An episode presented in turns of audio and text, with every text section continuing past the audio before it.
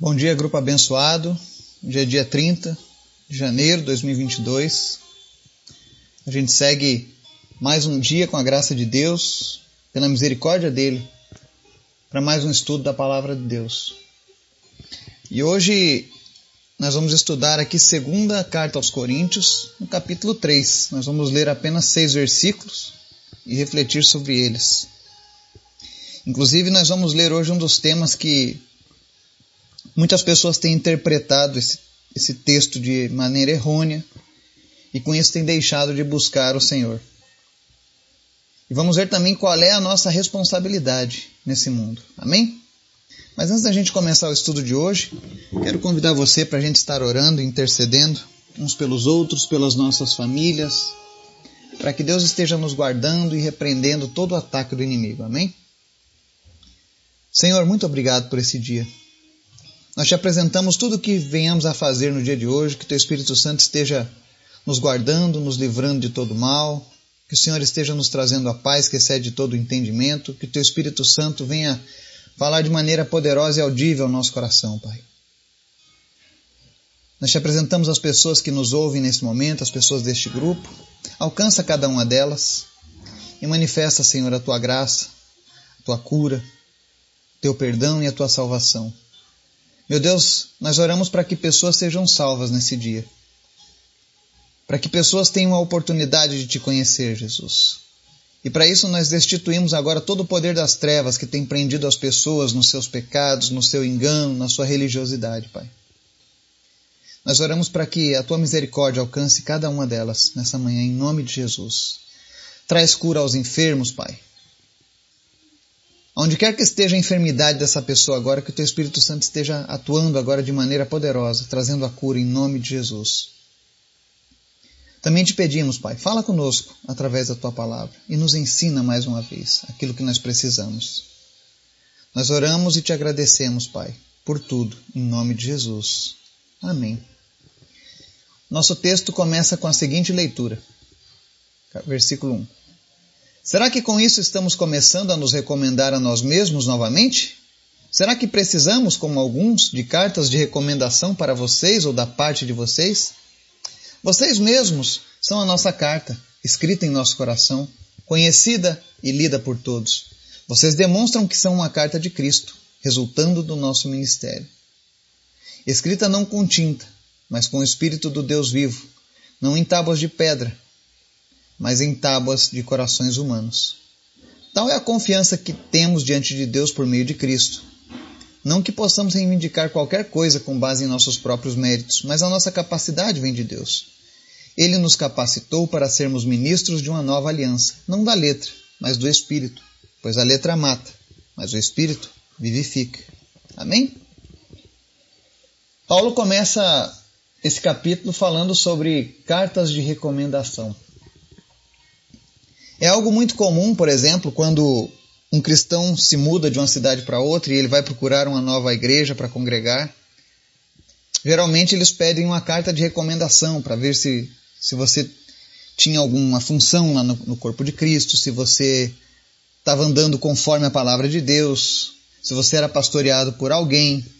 Então, é uma prática comum.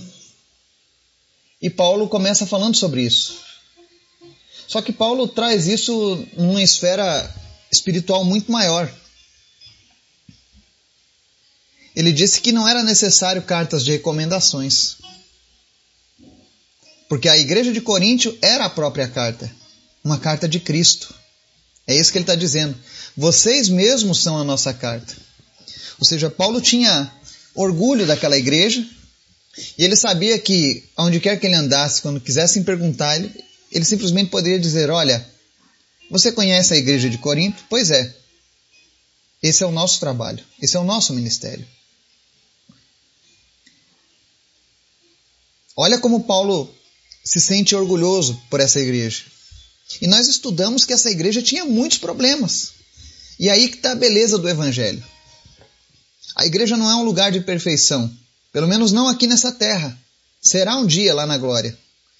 Mas até que ela alcance o Senhor Jesus da maneira como deve, nós precisamos nos ajudar uns aos outros. E parte dessa ajuda está em conhecer a nossa identidade em Cristo. Paulo está dizendo aqui no verso 2: Vocês mesmos são a nossa carta, escrita em nosso coração, conhecida e lida por todos. Paulo levava a imagem daquele povo de Deus. E ele diz assim: Vocês demonstram que são uma carta de Cristo, resultado do nosso ministério, escrita não com tinta, mas com o Espírito do Deus vivo, não em tábuas de pedra, mas em tábuas de corações humanos. Ele mostra a diferença da religiosidade, de seguir uma lei, de seguir, do que seguir a Deus. Às vezes as pessoas nos perguntam, por exemplo, quando você vai fazer uma entrevista, qual a sua religião? E por uma questão secular, nós somos obrigados a dizer, ah, eu sou isso, eu sou aquilo. Mas a verdade é que quem serve a Deus não tem uma religião. Ele simplesmente ele está fazendo a vontade do Pai. E isso não é uma religião. Porque aquilo que Deus coloca no nosso coração não foi algo como aquilo escrito com a tinta, como as leis do Antigo Testamento, como os dogmas e doutrinas de certas religiões. Não mas é algo feito com o Espírito do Deus vivo. Não é algo que possa ser registrado apenas em tábuas de pedra, como diz Paulo, mas nas tábuas do coração, ou seja, andar com Deus é algo que é criado dentro de nós.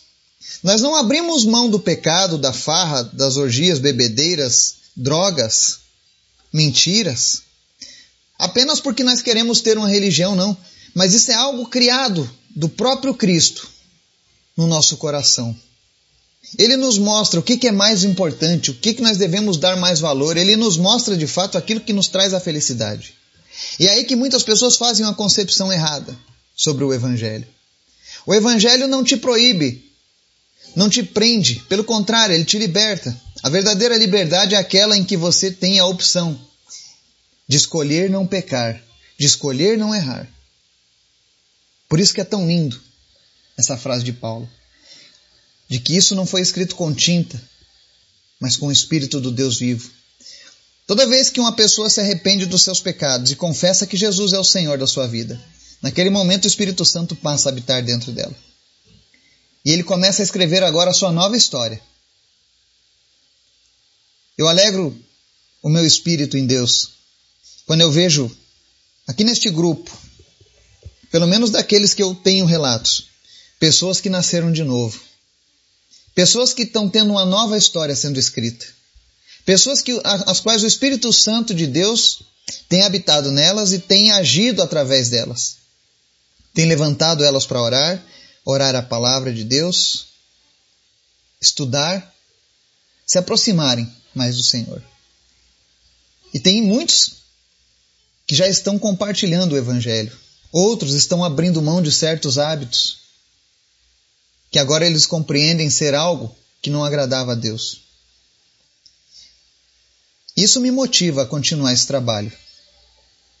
Isso me motiva, mais ainda, a pagar qualquer preço para que o Senhor Jesus venha transformar muitas e muitas vidas. E Paulo diz no verso 4: tal é a confiança que temos diante de Deus por meio de Cristo, ou seja, eles confiavam eles faziam aquilo com confiança, porque eles sabiam que Cristo estava com eles nessa obra de Deus. E ele diz: olha, nada do que tem acontecido é baseado no nosso próprio mérito, mas a capacidade deles vinha de Deus. Quando eu estou fazendo esse trabalho, eu também digo a mesma coisa. Não que eu queira me igualar a Paulo. Eu sei que falta muito, mas tenho caminhado para isso. Mas se fiz alguma coisa de boa, Tenha certeza, essa capacidade não vem de mim mesmo, vem de Deus. E eu falo isso para te motivar e te inspirar, que você pode estar fazendo isso também no futuro. Aliás, Deus te chamou para isso. Deus te chamou para alcançar os perdidos, para trazer esperança para aqueles que perderam a esperança, para trazer luz onde há trevas. Eu sempre digo: não basta apenas uma saudação, de paz e luz, se você não tem a paz do Espírito Santo de Deus e se você não traz a luz de Jesus na vida de outras pessoas. Serão apenas palavras vazias. Pois nós precisamos dar aquilo que nós temos recebido do Senhor. E aí Paulo vem no verso 6, talvez um dos versos mais utilizados de maneira errada hoje pelo meio cristão. Ele diz assim: ele nos capacitou para sermos ministros de uma nova aliança, não da letra, mas do Espírito, pois a letra mata, mas o Espírito vivifica.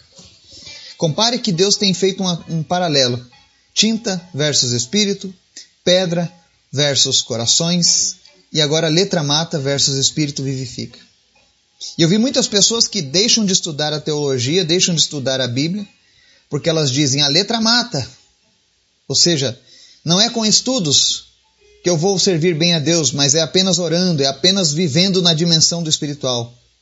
Porque o Espírito vivifica. E isso é um erro, um erro grotesco de interpretação. Note que Deus está fazendo aqui no início dos versículos uma comparação entre a lei do Antigo Testamento, a religiosidade, com o Novo Testamento, que não é mais baseado numa lei da qual os homens não podiam seguir, mas baseada na regeneração feita pelo próprio Espírito Santo de Deus. Quando Deus diz aqui que a letra mata, ele está dizendo que nenhum homem conseguia seguir a lei. Porém, agora nós temos um Espírito que traz vida, e vida em abundância. E é por isso que nós precisamos buscar a cada dia esse Deus. Leia a palavra de Deus, estude a palavra de Deus, Ainda que você diga, ah, mas eu não sinto vontade, eu começo a ler, me dá sono, isso é esmurrar a carne. Se você começar essa prática, você vai ter o hábito, como qualquer outra coisa na sua vida. Hábitos servem para coisas boas e coisas ruins. Então comece a fazer diferente. O mês de janeiro está acabando. Mas nós temos outros 11 meses pela frente. 11 meses de oportunidades para crescermos em Deus. E Deus nos abençoe. Nos dê um dia na Sua presença, em nome de Jesus. Amém.